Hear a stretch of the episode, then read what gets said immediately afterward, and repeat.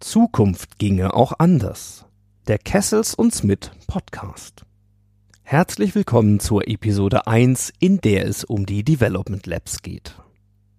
Ihr erfahrt in diesem Podcast, was ein Development Lab ist und wie es abläuft. Und wie die eigene Entwicklung gerade dann, wenn es am spannendsten wird, Spaß machen kann.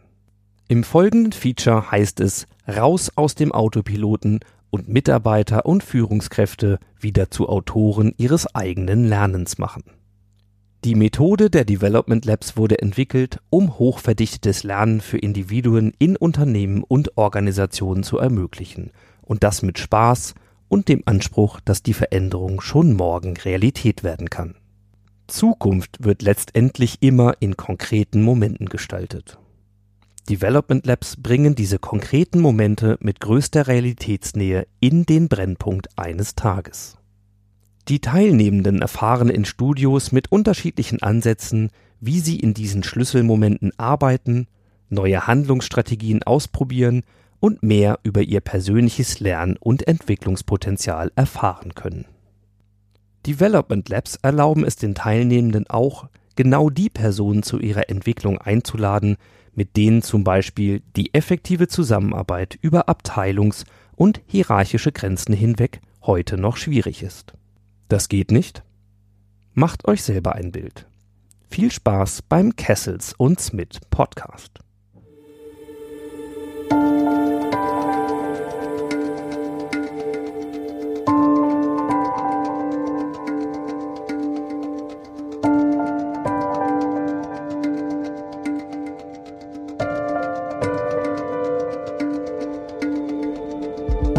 Entwicklung und Lernen in Momenten der Wahrheit. Das Konzept der Development Labs von Kessels und Smith. Ein Feature von Audiograph Ingo Stoll.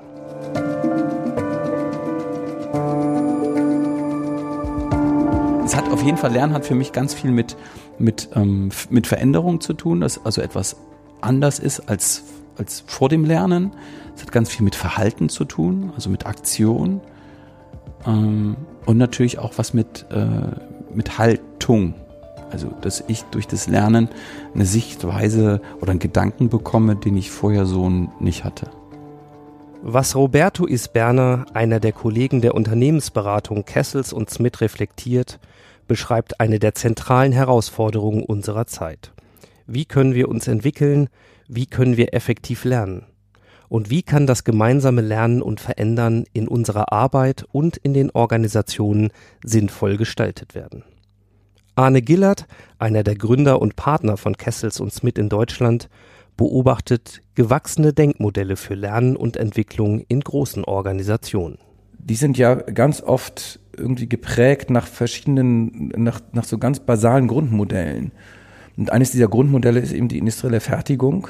Äh, für die das total sinnvoll ist, solche Kontrollmechanismen zu entwickeln, nämlich zu sagen, was ist ein Standard, äh, erfüllt das Produkt, was hier rauskommt, gerade diesen Standard oder nicht, wenn es eine Abweichung gibt, zu gucken, wie können wir diese Abweichung reparieren, wie können wir unsere Prozesse so verändern, wie können wir die total gut kontrollieren. Das ist total sinnvoll.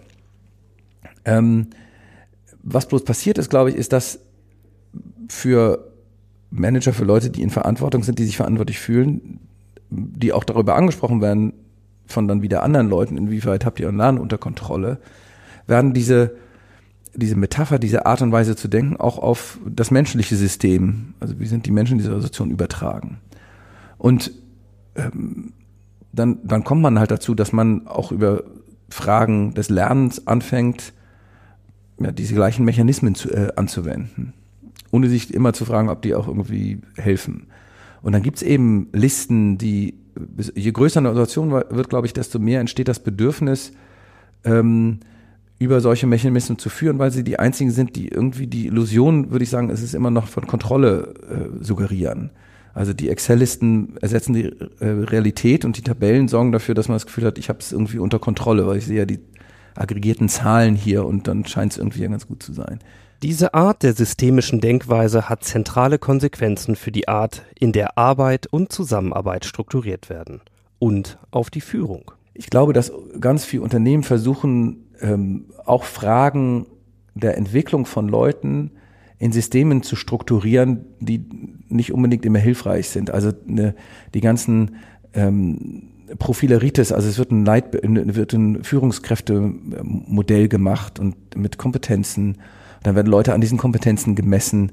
Da wird festgestellt, dass sie irgend, wo sie alles irgendwie das noch nicht erreichen. Ähm, und dann wird sie, müssen sie das lernen, was irgendwie so fill the gaps äh, sind. Das ist, ich habe das Gefühl, dass ein wahnsinniger Aufwand getrieben wird für eine Art von Kategorisierung, die letztendlich nicht besonders menschenfreundlich und auch menschengerecht ist, weil Leute eben unterschiedlich sind und Leute die gleichen Ziele unterschiedlich erreichen können und es nicht so besonders motivierend ist, wenn ich jedes Jahr irgendwie vorgesetzt kriege, was meine Lücke zu irgendeiner Norm ist, die ich nicht erfülle, die irgendjemand anders gesetzt ist und dass ich jetzt irgendwie ganz hart dran arbeiten muss. Für Marc Dechmann, einen weiteren Partner innerhalb des Teams der Kessels und Smith Deutschland, geht es daher bei der Frage der effektiven Förderung der Entwicklungspotenziale eben gerade nicht mehr um Normierung. Kooperation muss anders funktionieren.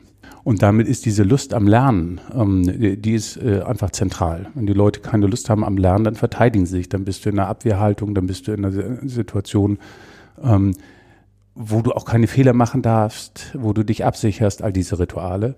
Und dieses Miteinander mehr denken zu können, mehr in Kooperation denken zu können, weniger über Hierarchie denken zu können, das ist etwas, was Organisationen auszeichnet, die mehr Wissensproduktivität organisieren können. Und das ist pure Wertschöpfung.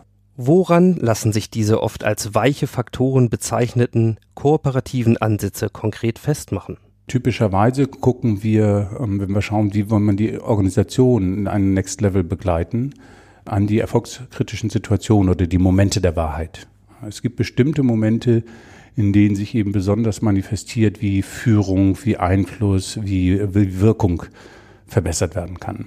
Als Beispiel, du hast ähm, eine Produktentwicklung und die muss mit dem Produktmanagement, die für das gesamte Produktportfolio zuständig sind, äh, gucken, wie große Investitionen für zukünftige Forschungs- und Entwicklungsprojekte gemacht werden. Gleichzeitig hast du die Marktseite drin, den Vertrieb. Äh, und wenn du diese drei Player hast, dann haben die unterschiedliche Interessen. Das heißt, die drei haben erstmal sehr unterschiedliche Grundziele. Und damit ist Konflikt in einer Organisation programmiert, die auch total gut und professionell ist. Was wir erleben, ist, dass aber Konflikte auszutragen für Leute uneasy ist. Das ist nicht so, so einfach zu tun. Und sowas in so einem Setting zu lernen, dass es total gut ist und professionell, man aber irgendwann diese gemeinsame Wette haben muss. Und dafür produktive Gespräche zu führen, das ist manchmal nicht so leicht. Und das kannst du am besten, wenn du nicht den Einzelnen, also wenn ich den nicht den Ingo einfragt, sagen, mach mal, arbeite mal an deinem Konfliktverhalten, sondern wenn du die drei zusammenbringst und sagst, wie könnt ihr jetzt produktivere Konflikte machen? Und da haben die Leute Lust zu. Das macht ihre Arbeit am nächsten Tag anders. Das Konzept der Development Labs, die in der Entwicklungsphase auch als Learning Labs bezeichnet wurden, hat seine Wurzeln in den Niederlanden und referiert auf das bekannte Instrument der Assessment Center wir haben als Cassis uns mit äh, um die Jahrtausendwende angefangen zu sagen, wir wollen eigentlich ein Format machen, was Teile dessen, was da im Assessment Center eigentlich schlau ist und was da ausgedacht ist, wir wollen das nutzen, aber wir wollen da was anderes draus machen. Wir wollen das machen, was, äh, was passt zu unserem Menschenbild, was passt zu dem, wie wir, wir uns lernend machen. Wir wollen uns nicht eine Auswahl, äh, wir wollen irgendwas machen, was Leuten auch hilft und eben nicht nur der Organisation, sondern auch den Leuten, die teilnehmen. Assessment Center spielen auch heute noch in vielen Organisationen im Kontext der Bewerberauswahl sowie im Talentmanagement für Führungskräfte eine dominante Rolle. Die Gründe für die kritische Haltung gegenüber dem Assessment Center Ansatz erläutert Arne Gillert so. Ich finde die, das, was diese Geheimniskrämerei ganz oft macht, ist, dass die bei Leuten ganz viel Unsicherheit macht und eine Machtdifferenz aufbaut zwischen denjenigen, die diese Tests abnehmen und denjenigen, die, denen die zugemutet werden.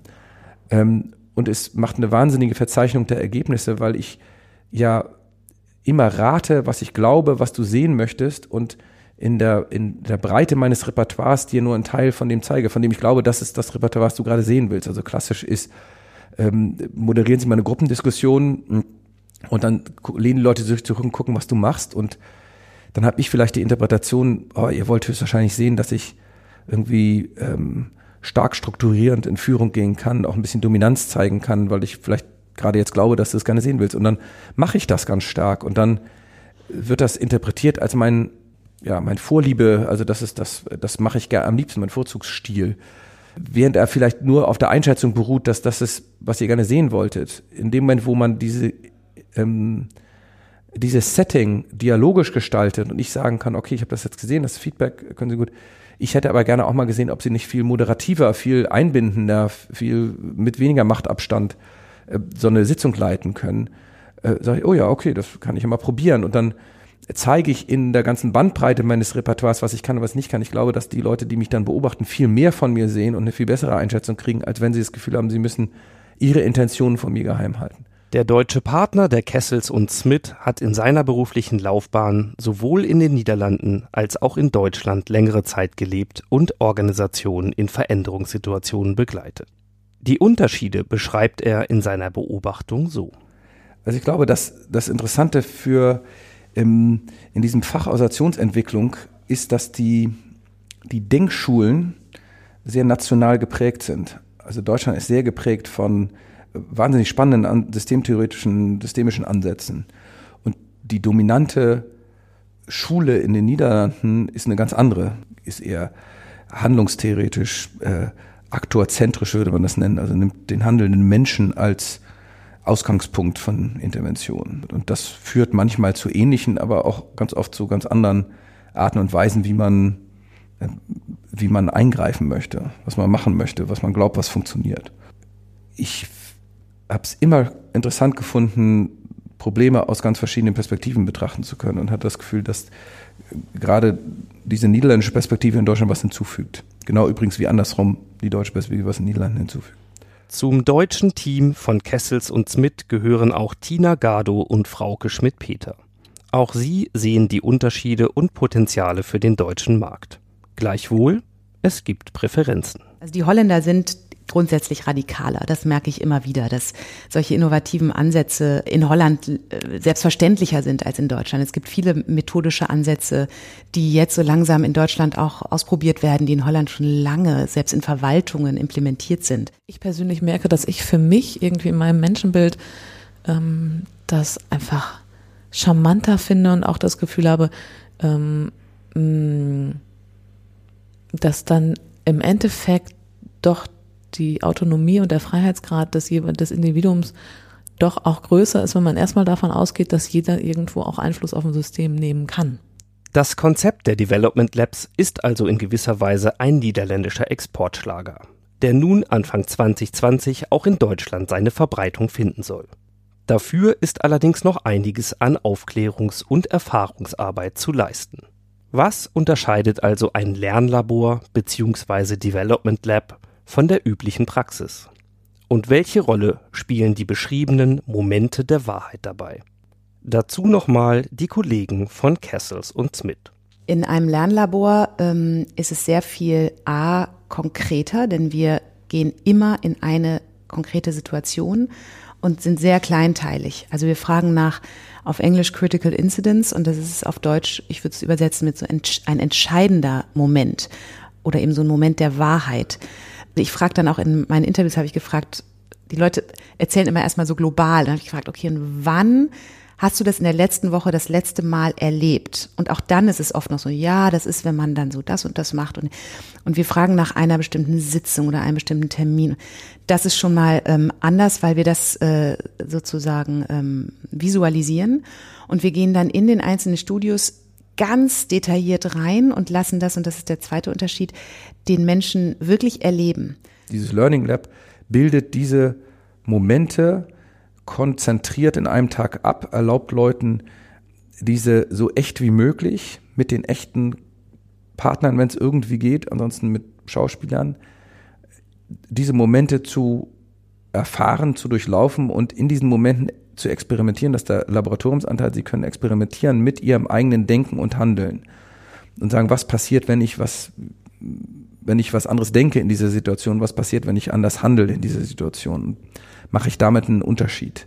Und das ist für mich auch ein Kern der Learning Labs, der Fokus darauf, Leute darin zu unterstützen, noch wirksamer zu werden, über einen sehr strukturierten Rahmen und sehr intensiven Prozess, wo am Ende des Tages auch alle platt sind, weil es wirklich anstrengend ist, gleichzeitig aber auch irgendwie beflügelt, weil es auch ähm, bei aller Anstrengung Spaß gemacht hat. Das entspricht dem Ansatz von Cassis, uns mit reinzugehen in die Realität, so nah dran zu sein an der Realität wie möglich und beim Tun zu lernen. Und das Learning Lab gibt Leuten dann ganz am Ende des Tages äh, wird das produziert zusammen jeweils mit den, mit den Teilnehmern eine Reflexion darüber, was haben wir jetzt von dir gesehen und wenn du im Sinne dieser Organisation äh, dich weiterentwickeln willst und um da deinen Effekt zu haben, dann wären das relevante Themen und Fragestellungen, mit denen du dich beschäftigen könntest. Wenn wir dann 40, 50 Leute da durchgeführt haben, dann haben die danach sofort eine Erkenntnis und eine Erfahrung gemacht.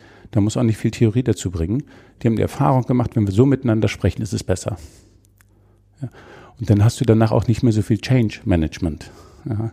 Dann hast du einfach Change gemacht. Und solche Lernsituationen zu schaffen, die hochintensiv sind, die einen sauberen Rahmen haben, einen sicheren, äh, sicheren Platz, aber trotzdem eben ähm, ja, die Realität verändern. Das, äh, das ist unser Kick.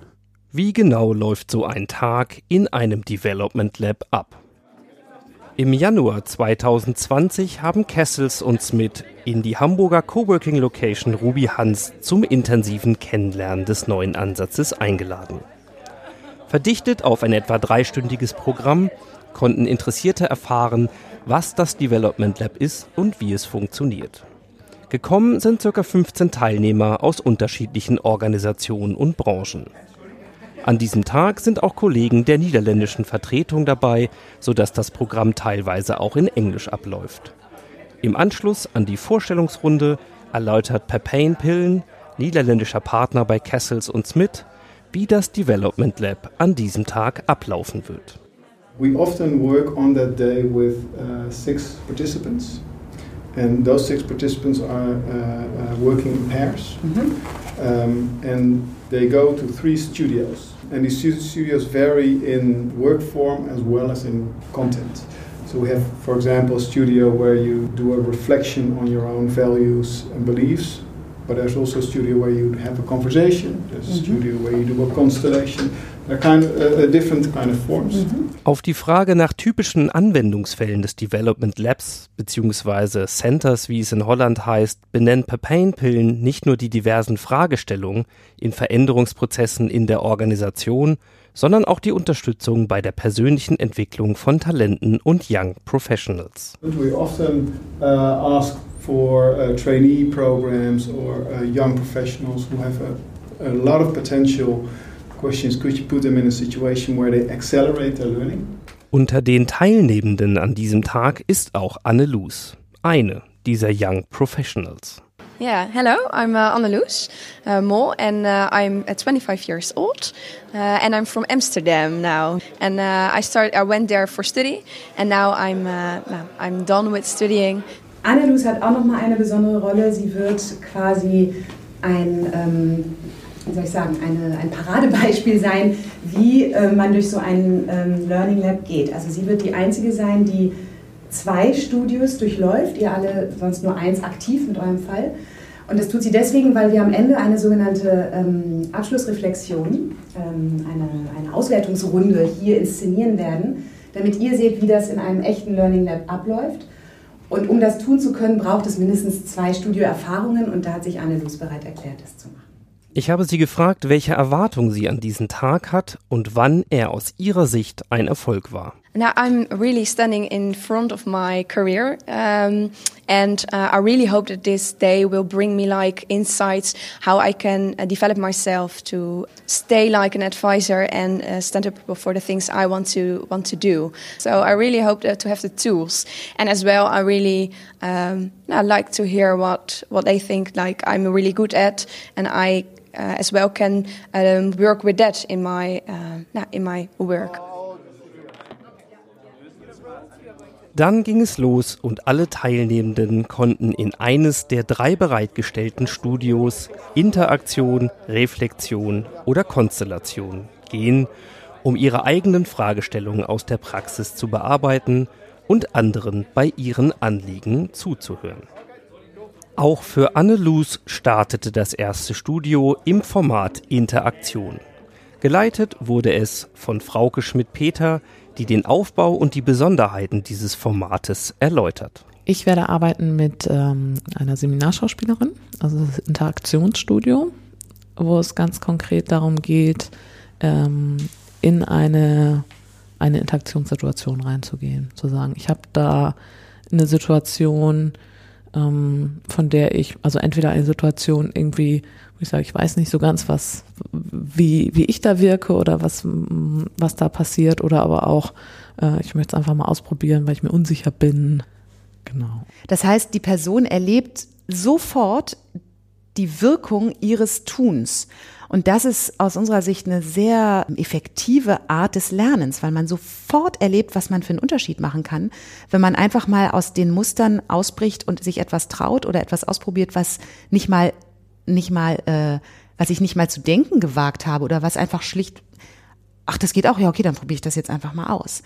Also es, es geht ganz viel darum, aus Mustern rauszutreten, aus der Komfortzone rauszugehen, Dinge einfach mal zu probieren und durch das direkte Feedback entweder vom Seminarschauspieler oder von dem Coach, äh, also von dem Trainer, der dabei ist, oder eben von einem richtigen Gast, fallen sehr viele Groschen sofort.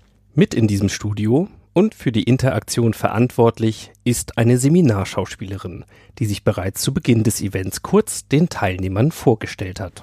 Ja, ich bin Angelina, ich bin Seminarschauspielerin.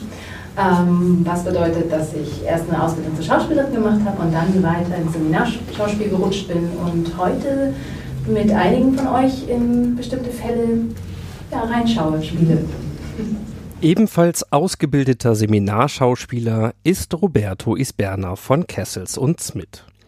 Er gibt einen Einblick, was das bedeutet und welche Bedeutung diese Rolle im Interaktionsstudio noch zukommt. Es ist so, dass man ähm, eine Schauspielausbildung haben muss, ähm, also nicht nur denkt, oh ja, ich stehe ganz gerne auf der Bühne, sondern wirklich auch äh, Schauspieltechniken drauf haben muss, weil in der Ausbildung zum Seminarschauspieler ähm, das die Basis ist, dass du spielen kannst, dass du weißt, wie du äh, in Sekundenbruchteilen eine dir zu äh, Rolle einnehmen kannst, wie du die in Nuancen spielen kannst und verändern kannst.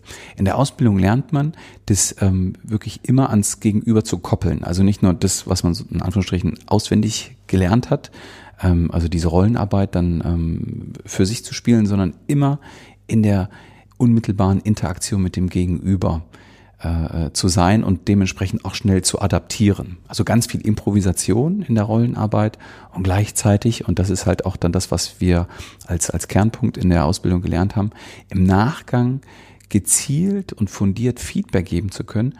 Was hast du gesagt und wie hast du es gesagt, damit ich dann daraufhin mich so und so verhalten habe, und aus dem Grund habe ich mich dann so und so gefühlt, war so und so motiviert oder demotiviert oder das hat die Situation eskaliert oder deeskaliert. Wir haben vorab die Situation schon mal erfragt mit den Teilnehmern, wir haben vorab Interviews geführt ähm, und werden dann mal reinzoomen und schauen, was, ähm, was ganz konkret in dieser Situation jetzt eigentlich die Frage ist. So, Amus, you said your situation is that you're teaching medical students. Um, yes. On communication skills. Yeah.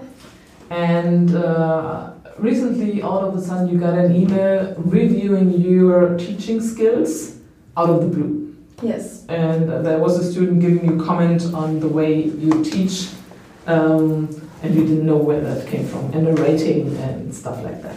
Die unangekündigte Bewertungspraxis durch die Studierenden soll in einem Gespräch zwischen Anne-Luz und ihrer Vorgesetzten erörtert werden. Genau diese Situation kann nun im Interaktionsstudio geübt werden. Hello, I'm Karen. So is that okay? I'm going to sit down. Yes, yeah. you can sit down. How are you today? I'm fine. How are you? Yeah, fine too. So, yes. What what brings you here? Um, I want to talk about uh, with you uh, about an email I got. Uh, Immer wieder unterbricht Studioleiterin Frauke Schmidt-Peter die Interaktion um Tipps und Anregungen für Handlungsalternativen zu geben. Über mehrere Iterationen entwickelt sich das Gespräch für Anneluz damit aus der anfänglichen Konfrontation und Irritation heraus. Mit entsprechendem Feedback. How do you feel right now? How was that? Now I feel, feel kind of enthusiastic, enthusiastic because um, I can understand that like the bridge making and I feel uncomfortable and I talk a lot that it's not really getting to the point. So, mm-hmm. so this really gives me like straight tools and what I think, hey, I can use. Mm-hmm. Yeah. Mm-hmm. Auch die anderen Teilnehmenden berichten über ähnliche Erfahrungen in ihren Interaktionen. So wie Johanna Haltern von BMW. Rollenspiel mit Schauspielern habe ich auch noch nicht gemacht. Und das ist auch, äh, hat doch auch nochmal eine andere Qualität, als wenn jemand im Assessment da sitzt und den schwierigen Mitarbeiter spielt oder so. Neben dem Interaktionsstudio kommt auch ein zweites Format zum Tragen, und zwar das des Reflexionsstudios. Auch hier durfte ich Annelus begleiten. Tina Gardo erläutert das Format. Ein anderes Studio nennen wir Reflexionsstudio. Da ist ein theoretisches Modell die Basis, ähm, die Logical Levels von Bent und Dilton. Da geht, geht man mit dem Teilnehmenden verschiedene Ebenen durch. Also da geht es um Kontext, also um erstmal so äußere äh, Gegebenheiten, die für diese Situation eine Rolle spielen. Und das geht, wird, geht immer tiefer nach unten, bis man dann bei wirklich äh, Glaubenssätzen, Identität und sogar Spiritualität ist. Und da sind sehr viele Glaubenssätze im Hintergrund, die sagen, ähm, ich darf keine Schwäche zeigen, ich muss stark sein und so, die äh, eigentlich das ähm, Lernen sehr groß und kompliziert machen. Und wenn man das abbaut und in, in einer guten Form für Einladung sorgt, dann ist das auf einmal auch nicht mehr so geheimnisvoll. Was Marc Dechmann hier beschreibt, erlebt Annelus konkret in ihrem Reflexionsstudio. Sie beschreibt in ihrem Fall eine Situation, in der sie zusammen mit einer Kollegin ein Projekt führen soll, sich aber komplett nach und nach aus der Führung zurückzieht und unterordnet. In der Reflexion mit Margrit Schut, einer weiteren erfahrenen Beraterin von Kessels und Smith Niederlande, erarbeitet sie sich ihre Glaubenssätze, die für ihr Verhalten maßgeblich sind. Für sie geht es nun darum, an genau diesen Glaubenssätzen aktiv zu arbeiten. Just imagine, uh, so you said if you are in the lead, I feel I am alone. Mm-hmm. Is that true? Yeah, I feel like you that, feel like yeah. that. Eh? Okay, let's do a turnaround. In der Umkehr dieser Glaubenssätze liegen Potenziale für neue Handlungsalternativen. Für Annelus ergeben sich am Ende auch dementsprechend neue Perspektiven. How do you feel in your body? I feel really good if I say it like that. Yeah. Like we do it together and I'm in control. And if I would ask, do you control me then?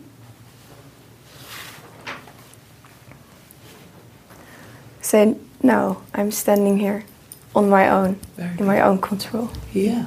So yeah. that is it. For you, this is your own control. You're in position. Yeah. How do you feel it in your body? In I feel, yeah, good. I feel like I really touch to the ground, standing right here. Um, mm. And I think that um, if I'm in control, I can, I can really say to her like what I want. Yeah. And you know what happens when I lose? I can see you. Yeah. I can really see you. I even think when I'm your colleague, well, I see her as being in charge of this project. Yeah. Oh, I really like to work together, and I'm standing next to you. What are your ideas? What do you want? That's all the questions I get then. Yeah. And then I'm curious in how that works. In den Studios nehmen die anderen Teilnehmenden die Rolle von Beobachtern ein und können so den Akteuren in der Fallbearbeitung im Anschluss weitere wertvolle Hinweise geben. So geschehen im zweiten Fall von Johanna Haltern, in dem es um ihre Frage des richtigen Verhaltens als Führungskraft in ihrer Organisation ging. Die Entscheidung, Experte zu sein oder andere zu inspirieren, mhm. das, das ist irgendwo auf dem Weg gefallen. Ja, ja. Und du hast irgendwo das, wo du angefangen hast, nämlich ich muss Experte sein, ich muss den ersetzen, ich muss tausend Sachen machen, die ich eigentlich gar nicht verstehe, zu ich inspiriere die anderen und gucken wir mal, was rauskommt. Mhm. Ja. Da irgendwo ist eine Entscheidung gefallen. Und die, die ist, glaube ich, das, was du als Befreiungsmoment ja. Soweit die Wahrnehmung von Nils Bauer, einem der anderen Teilnehmer an diesem Nachmittag in Hamburg. Der dritte Studiotyp wurde ebenfalls angeboten und auch von einigen Teilnehmern genutzt. Es ist der Typ der Constellation. Tina Gardo erläutert dessen Ansatz und Mehrwerte. Und das dritte Studio, das nennen wir Constellation oder Aufstellung, Konstellation wo es darum geht, eher ähm, nochmal die Komplexität, in der solche Entscheidungen und solche äh, Critical Incidents passieren, aufzudröseln. Also das heißt, dem Teilnehmenden zu ermöglichen, zu sehen, wie gucken die anderen drauf und was ist in diesem System noch relevant. Lassen also die einzelnen ähm, Personen, mit denen er oder sie zu tun hat, auch sprechen, also im Raum aufstellen, gucken, wie distanziert ist das, wie weit weg, wie ähm, schauen die sich an, welches Gefühl wird da warum angestoßen. Das ermöglicht es dem Teilnehmer eben das große Ganze nochmal mehr zu begreifen. Nach Abschluss der zwei jeweils 60-minütigen Studiosimulationen kamen alle Teilnehmenden mit den Coaches und Beobachtern für die Abschlussreflexion im Panel zusammen. Frauke Schmidt-Peter erläutert, was das für die Teilnehmenden bedeutet. Also der, der Tag mündet darin, dass der Teilnehmer von denjenigen, die ihn begleitet haben über den Tag hinweg, dass er von diesen Personen gemeinsam alle sitzen zusammen an einem Tisch und der Teilnehmer ist auch mit im Raum und hört mit zu und in diesem Moment wird im Prinzip sozusagen der Report, der Bericht geschrieben, gemeinsam für den Teilnehmer. Für diesen Report erläutert Pepin Pillen die vier essentiellen Fragestellungen, die transparent diskutiert werden. Uh, first one is what are the talents that we saw? Second one is what is the development uh, that we would uh, uh see you making, that, that, that we see that is possible? Third question is what are suggestions, what are activities that you can do in the workplace or outside the workplace to work on your personal development? And the fourth question is uh, what is a theme or a red thread that we saw? Annelus Mole, die sich an diesem Tag für einen offenen Einblick in ihre Anliegen und Studioerfahrung bereit erklärt hat, sitzt nun im Panel im großen Raum und kann der Diskussion der Studioleiter, Coaches und Beobachter am Tisch am Kopfende zuhören. So wie alle anderen Teilnehmer auch. Ein Ausschnitt der von ihnen beobachteten Talente. Courage. Ah, to, really, to be courageous to go into that role uh, and also to be in that display role being recorded and all that stuff. Just do it yeah. and yeah. just go in there and Yeah, so the fact that you stepped into this role on this day, yeah. uh, you can see that as courage. Yeah, yeah. yeah. And it has to do with the willing to learn, willingness to learn again. Yeah, yeah, yeah. yeah. Okay. A theme, uh, theme that I hear, uh, the red thread. Yeah, that could be um, from following to leading. Yeah. Mm -hmm. Dieses Thema From Following to Leading wird nun Grundlage eines individuellen Entwicklungsplanes für Annalou Mole. Und eine abschließende Frage ist für die Coaches ebenfalls noch von zentraler Bedeutung. Did we do justice to Andalus? Yes. Have you taken everything in account in what we have heard to do her justice? Yes? Yeah. I think so too. Even in a short way. Yes. Andalus, also to you that question. Did we do you justice with this conversation? Yes, felt really special to sit here and hear how you pinpoint the whole story in just a short time. Nach diesen intensiven Einblicken in die Wirkweise der Development Labs gab es zum Abschluss noch die Möglichkeit, offene Fragen an die Kollegen von Kessels und Smith zu stellen. Was ist Preis, der normale Preis für ein Learning Lab? Um, about 1500 for a uh, person, between 1500 and uh, 1800 for, uh, per, per participant. Ja, sag vielleicht nochmal ein Beispiel, was so typ, also wenn das geht, was so typische kritische Situationen sind, die da ausgewählt werden. Also ich als, als Einzelcoaching-Methode total verstanden, aber was ist eine Situation, die man dann, die für sechs Leute relevant ist? Ein Klassiker, den wir auch immer wieder haben, ist ähm, Commitment kriegen, ohne dass du hierarchische Macht einsetzen kannst. Also weil du so in diagonalen mhm. äh, Verbindungen arbeitest. Ähm, und eine letzte Anmerkung aus dem Teilnehmerkreis an diesem Nachmittag gab dann noch einen ganz wertvollen Impuls für das Team von Kessels und Smith. Nachdem ich jetzt weiß, was dahinter sich versteckt ähm, oder verbirgt, ähm, warum heißt es in Deutschland Learning Lab? Ich finde, es heißt ja in äh, Holland Development Lab. Mhm. Center. Center. Äh, Center. Und ich finde es viel schlauer und viel sinniger als Learning Lab, weil ja. ich habe ich hab viel über mich gelernt, ich habe mich entwickelt. Ähm, bei Learning Lab bin ich sofort dabei, okay, wir müssen das Thema Salesforce 2020 ja. reintreiben. Mal kurz Beziehungsbild, weil die meint, wer, wer findet Learning Lab besser und wer findet Development Center besser? Also wer findet Learning Lab besser? Also ich finde Development Lab besser.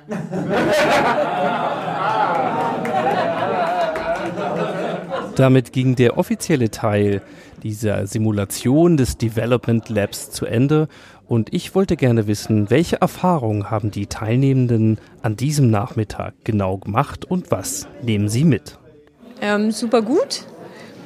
Mm, War viel in kurzer Zeit. Ich habe gestartet mit dieser Interaction, also mit dem Rollenspiel und ähm, das war total krass, obwohl das ja jetzt nur eine verkürzte Variante dessen war, wie es eigentlich stattfindet, ähm, was da so in, in so kurzer Zeit rauskommt und ähm, ja, totale Erkenntnisgewinn.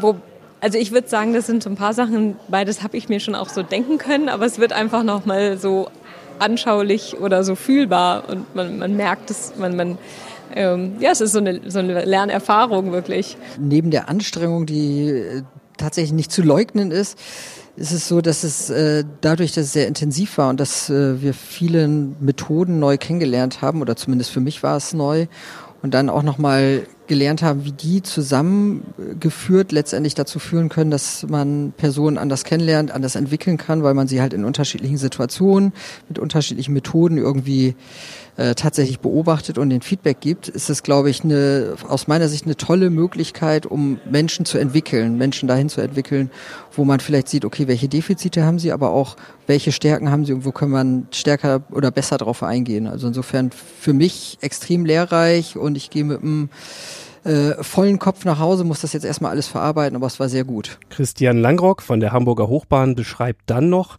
was das Development Lab aus seiner Sicht von anderen Tools dieser Art unterscheidet. Aus meiner Sicht die Kombination aus allem und dass man es tatsächlich geballt mit mehreren Personen an diesen anderthalb Tagen zusammen macht und nicht sagt, okay, wir machen jetzt mal eine Aufstellung oder wir machen Soziodrama oder wir machen eine kollegiale Fallberatung. Möglicherweise, das weiß ich nicht, wie das jetzt wirklich funktioniert, ob sie überall mit dabei sind, aber sozusagen sich so verbinden, dass sie dann hinterher auch ein Gesamtbild haben. Und dieses Gesamtbild ist für mich das Besondere an diesem Lab. Annaluse Mole beschreibt ihre Erfahrung des heutigen Tages wie folgt. And there, it's really nice to just do it, um, hear feedback, and just do it again. So you really got um, you get really the stuff how you can how you can do it uh, on the on otherwise, and you see di direct results. And on the other side, I really like the reflection that you can reflect on. Oh, but what is why uh, I am doing what I'm doing. I think it's really like building together, and that's the whole gives you the whole perspective. Ich würde es empfehlen für Leute, die neu in der Rolle sind. Das habe ich jetzt an mir selbst ganz gut verproben können. Ich mache jetzt den aktuellen Job seit September. Und das ist ein ganz guter Zeitpunkt, um in so eine Reflexion zu gehen, wo man erste Erfahrungen schon hat, die man mitbringen kann und andererseits aber auch noch genug Möglichkeiten hat, glaubwürdig einen Schalter umzulegen oder sich auch nochmal neu zu sortieren. Ich glaube, es braucht einen guten Fall, einen guten Anwendungsfall, wo man sagt, da lohnt es sich, das zu investieren, weil das muss man ja schon sagen, ist ein relativ großer Aufwand, den man da treiben muss, um halt irgendwie x Personen in, durch, in so ein Lab irgendwie anderthalb Tage oder wie lange es sonst normalerweise ist, irgendwie zu begleiten. Ich glaube, wenn der Fall gut ist und man äh, damit was anstoßen kann und Problem lösen kann, dann ist es gut investiert. Und davon hängt es ab und natürlich diese Freiwilligkeit, dass die Menschen offen sein müssen dafür. Und das ist, glaube ich, eins der Grundprinzipien. Wenn man hier jemanden hinschicken würde, wird es nicht funktionieren. Man muss so offen sein, damit man sich halt dieser Situation auch stellt, weil es ja nicht nur angenehm ist, was man da hört, sondern es einen ja auch weiterbringen soll. Also ich finde insbesondere interessant, was wir jetzt hier nicht haben machen können, äh, was Arne aber anfänglich erzählt hat, dass es ja auch dann so Formate gibt, wo man mit den tatsächlichen Counterparts auch äh, was übt. Das äh, stelle ich mir irgendwie besonders effektiv vor. Und was Johanna Haltern hier ansprach, konnte ich wenige Tage später im Online-Interview mit Sanne van Egmond, Educational Scientist im HR Development des holländischen Krankenhauses Giron Bosch, erfragen. Dort gibt es bereits seit über zehn Jahren die Erfahrung mit dem Development Center. Um, so they had a management development program, and the development center was a start for the whole program. I know that they uh, wanted to have um, an instrument that was more, or intervention that was more relied on uh, appreciative uh, learning. it should uh, have a, a, start for personal and team development uh, in the organization. Each year, we organized four till six of the development centers. And as each development center has six participants, yeah, so you can count like I think each year we had in the last couple of years we had at least 12 and, and sometimes uh, more participants. Gefragt nach den wesentlichen Mehrwerten für die Krankenhausorganisation durch das Development Center, sagt sie Folgendes. I think the, the most important experience is that it, uh, it's a way for people to uh, learn so much about their personal development. Uh, they get feedback on their uh, qualities and development points, and they also get suggestions for learning. Um, so it's really helping the participant in um, in their work, uh, and that's I think the, one of the strengths of the development center is that the uh, situations that the participant is exercising with they're real work situations. Um, in the beginning, when we uh, used the development centers, we worked with actors, but in the last couple of years, um, uh, the participants invited real guests, like we say. So it's someone in their organization that they have to have a conversation with or um, had to have to deal with something. Uh, so they're doing their job uh, in the development center and they're getting results um, and at the same time they learn. And I think that is one of the most wonderful aspects of the development center. Um, but still, there are a, a, lot of people that like you, you learn in a classroom and you work in, in your work situations, but we really try to get that more together. Wagen wir den Versuch eines Fazits. Wofür eignen sich die Development Labs und was bedeutet deren Anwendung perspektivisch? Dazu Arne Gillert nochmal. Und letztendlich ist es, ist eine, ich finde es eine wahnsinnig spannende Methode, die ähm, die ganz viele Chancen hat. Und gleichzeitig ist es auch in aller Bescheidenheit, es ist eine Methode, die löst auch nicht alle Probleme der Welt und ist auch, auch nicht immer irgendwie das, was man machen sollte. Aber es ist ziemlich cool und ähm, wirksam und in dem Moment, wo die Fragestellung sich eignet, ist es eine der, ähm, ich glaube, eine der spannendsten Arten, Bewegung in der Organisation zu kriegen, die ganz viele Leute einbindet und sehr nah an den Menschen dran ist und sehr viel, eigentlich, wenn wir zurückkommen zum Anfang, von der Menschenwelt ausgeht, dass ähm, Menschen einen Unterschied machen können. Und dazu lädt dieses Learning Lab ein bedeutet viel Mut, weil man ja nicht genau weiß, was am Ende bei rauskommt. Also das heißt, es ist auch so eine Art Kontrollabgabe. Stark hierarchisch, top-down funktionierende Organisationen werden wahrscheinlich eher weniger überzeugt von so einem Learning Lab sein, als die, die sagen, wir möchten gemeinsam miteinander lernen und hier ähm, ja eine lernende Organisation sein, wo es eben ganz viel auch horizontale Verknüpfungen gibt, wo wir grundsätzlich die Haltung haben, da ist ein Miteinander und jeder kann klug mitdenken und jeder kann selbst Verantwortung übernehmen und damit Veränderung anstoßen. Ja, ich glaube, es hat radikale Konsequenzen. Also die Tatsache, wenn man sich darauf einlässt, zu sagen, wir leben in einer Zeit, wo in Organisationen und in Gesellschaft Wissen und damit Menschen immer wichtiger werden und den eigentlichen Unterschied machen und wenn man es ökonomisch ausdrückt, die Wertschöpfung daran von Menschen gemacht wird letztendlich und nicht mehr im Kapital oder in den Ressourcen ist, dann, dann werden diese Menschen wichtiger. Und dann hilft es natürlich, verschiedene Fragestellungen und Probleme von diesen Menschen, vom handelnden Menschen, dem Menschen, der Sachen verändern kann, der nicht Opfer seiner Umstände ist, sondern der selber entscheidet, was er macht, dann hilft so ein Menschenbild einfach, weil es, weil ich glaube, dass das Menschenbild, was man anwendet, immer auch eine, einen Charakter hat von der self-fulfilling prophecy. Also ich glaube, wenn man in eine Organisation reingeht und das Gefühl hat, Menschen machen doch nur, was diese Organisation ihnen vorgibt, dass es dann auch ein bisschen so wird. Und ich glaube, wenn man in eine Organisation reingeht und sagt, Menschen sind äh, fähige, verantwortliche Wesen, die Lust haben, äh, zu prägen und was zu verändern, dann macht man auch die Sachen, die dafür, dazu führen, dass Leute das auch tun. Weil letztendlich aus meinem Menschenbild Leute nur selber verantwortlich sein können für ihr eigenes Lernen. Also du kannst nicht jemand anders, du kannst immer nur selber lernen. Du kannst, andere Leute können Settings schaffen, in denen du gut lernen kannst, können ganz viel Barrieren beiseite räumen, Offenheit schaffen, all das kann passieren. Aber letztendlich der letzte Schritt und die, muss von dir selber kommen und je mehr Initiative und Verantwortung du übernimmst für dein eigenes Lernen, desto mehr wirst du auch lernen. Fragt man Roberto Isberner von Kessels und Smith nach seiner Vorstellung, dann geht es um einen kompletten Paradigmenwechsel. Diesen Laborcharakter auch nicht nur jetzt explizit an so einem Nachmittag äh, zu leben, sondern das als eigentlich das als Standard zu haben. Mir kam zum Development Lab das Bild eines interaktiven Films in den Sinn, bei dem der Zuschauer an bestimmten Stellen auf Stopp drücken kann und aus verschiedenen alternativen Möglichkeiten wählen kann, wie der Film weitergehen soll. Ja, ich glaube, das ist total, das ist eine, eine tolle Beschreibung. Also ich glaube, die, die, die Annahme, die ich da sehr attraktiv finde in dem Bild, ist, dass es möglich ist, die bestehenden Filme, wie ich sie kenne, wie sie immer ablaufen, dadurch zu verändern, dass ich was anderes mache. Und das ist ja ein, das ist ein Grundgefühl der Freiheit, finde ich immer.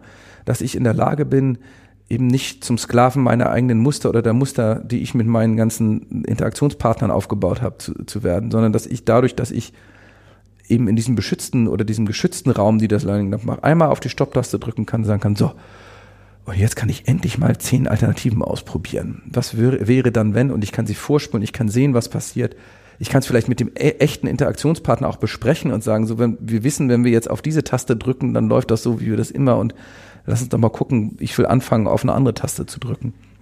Und dann passiert meistens, das, ich glaube, das, das absolut Beeindruckende ist, ich finde es immer wieder auch für mich selber zu sehen, dass eine kleine Veränderung in, in dem, was ich denke, eine kleine Veränderung in dem, was ich tue, einen riesen Effekt hat darauf, wie dieser Film weitergeht.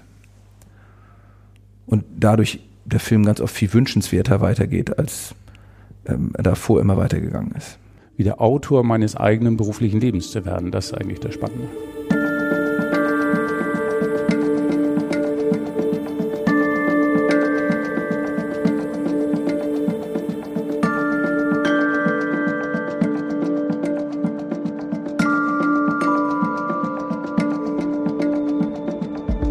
Sie hörten das Feature Entwicklung und Lernen in Momenten der Wahrheit. Das Konzept der Development Labs von Kessels und Smith. Informationen zum Development Lab finden Sie bei Interesse online auf kessels-smith.de.